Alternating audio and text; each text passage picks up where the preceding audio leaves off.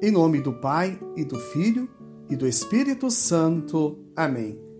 Quinta-feira da 19 semana do Tempo Comum. 12 de agosto é dia de Santa Joana Francisca de Chantal. Joana casou-se com um barão de Chantal, católico fervoroso com quem levou uma vida profundamente religiosa e feliz. Mas Joana ficou viúva aos 28 anos de idade, com os filhos para criar. Nessa época conheceu Francisco de Sales, futuro santo da igreja, e o escolheu para ser seu diretor espiritual. Passado nove anos de viuvez, retirou-se em um convento. No ano seguinte, em 1610, junto com Francisco de Sales, fundou a Congregação da Visitação de Santa Maria, destinada à assistência aos doentes. Joana professou os votos e foi a primeira a vestir o hábito da nova ordem. Eleita a Madre Superiora, acrescentou Francisca ao nome de batismo e se dedicou exclusivamente a esta obra de caridade. Fundou mais 75 casas para as religiosas com toda a sua fortuna. Depois de uma dura agonia motivada por uma febre, Joana morreu em 1641.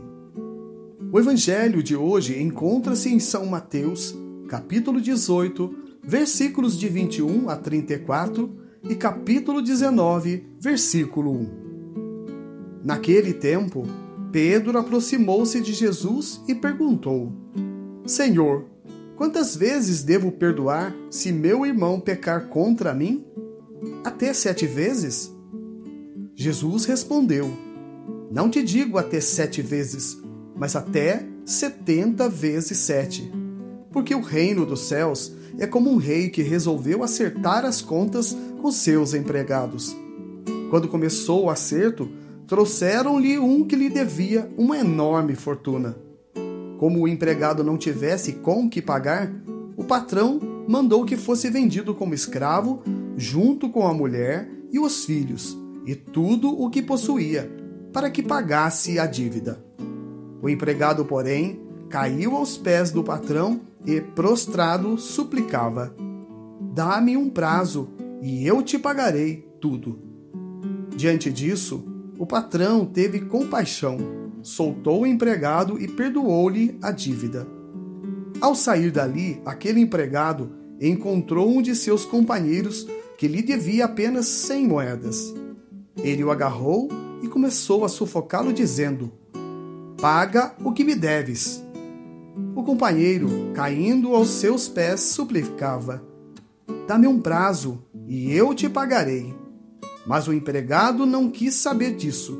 Saiu e mandou jogá-lo na prisão até que pagasse o que devia. Vendo o que havia acontecido, os outros empregados ficaram muito tristes. Procuraram o patrão e lhe contaram tudo. Então o patrão mandou chamá-lo e lhe disse: Empregado perverso, eu te perdoei toda a tua dívida, porque tu me suplicaste. Não devias tu também ter compaixão do teu companheiro, como eu tive compaixão de ti? O patrão indignou-se e mandou entregar aquele empregado aos torturadores, até que pagasse toda a sua dívida. É assim que o meu Pai que está nos céus fará convosco, se cada um não perdoar de coração ao seu irmão. Ao terminar estes discursos, Jesus deixou a Galiléia e veio para o território da Judéia, além do Jordão. Palavra da salvação, glória a vós, Senhor. Meus irmãos e minhas irmãs, a todos vós, graça e paz da parte de Deus, nosso Pai, e do nosso Senhor Jesus Cristo. Perdoar de coração. Talvez este seja o ato que mais desafia o ser humano. Perdoar.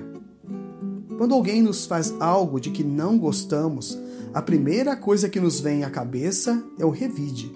Pagar na mesma moeda, dar o troco, fazer com que aquela pessoa sinta na pele o mesmo que estamos sentindo. Só que não é assim que Jesus nos ensina. O principal ensinamento que encontramos no cristianismo é amar a Deus sobre todas as coisas e ao próximo como a si mesmo. Não existe outro caminho para quem almeja seguir a Jesus. Mas ainda assim, é difícil deixar para trás algo que tanto nos faz sofrer, pois fica gravado nas nossas mentes e vem sempre à tona quando nos deparamos com a pessoa que tanto nos fez sofrer. Mas, meu irmão e minha irmã, primeiro é preciso entender de uma vez por todas o sacrifício da cruz. Lá no madeiro, vemos Jesus derramar no coração sangue e água. Dois sentimentos intensos, amor e misericórdia. Só consegue amar quem é capaz de perdoar, pois é muito mais fácil dizer eu amo meu irmão se ele me traz alegrias. Jesus quer nos ver sempre indo além. Nós podemos muito mais. Devemos exercitar a capacidade de perdoar, pois só assim receberemos o perdão que vem de Deus. O rancor corrói a alma, nos deixa doentes, nos mata aos poucos, nos tira a vontade de sermos felizes, pois quem não perdoa se torna triste deprimido e não consegue seguir o seu caminho em paz, porque fica atrelado ao passado de alguém que às vezes nem se lembra do que realmente aconteceu. Guardar ressentimento é como tomar veneno e esperar que a outra pessoa morra. Mas o que devo fazer então? Olhe para a cruz. Veja até onde, se for preciso, devemos chegar pelo irmão que peca e, mesmo assim, perdoá-lo. Não foi desse jeito que Jesus o fez? Não foi o que ele disse? Perdoai-lhes, eles não sabem que fazem. É preciso perdoar 70 vezes 7, ou seja, sempre, se é que realmente almejamos o perdão e a misericórdia que vem de Deus. Assim nos ensina São Paulo em Romanos, capítulo 12. Se o teu inimigo tiver fome, dá-lhe de comer.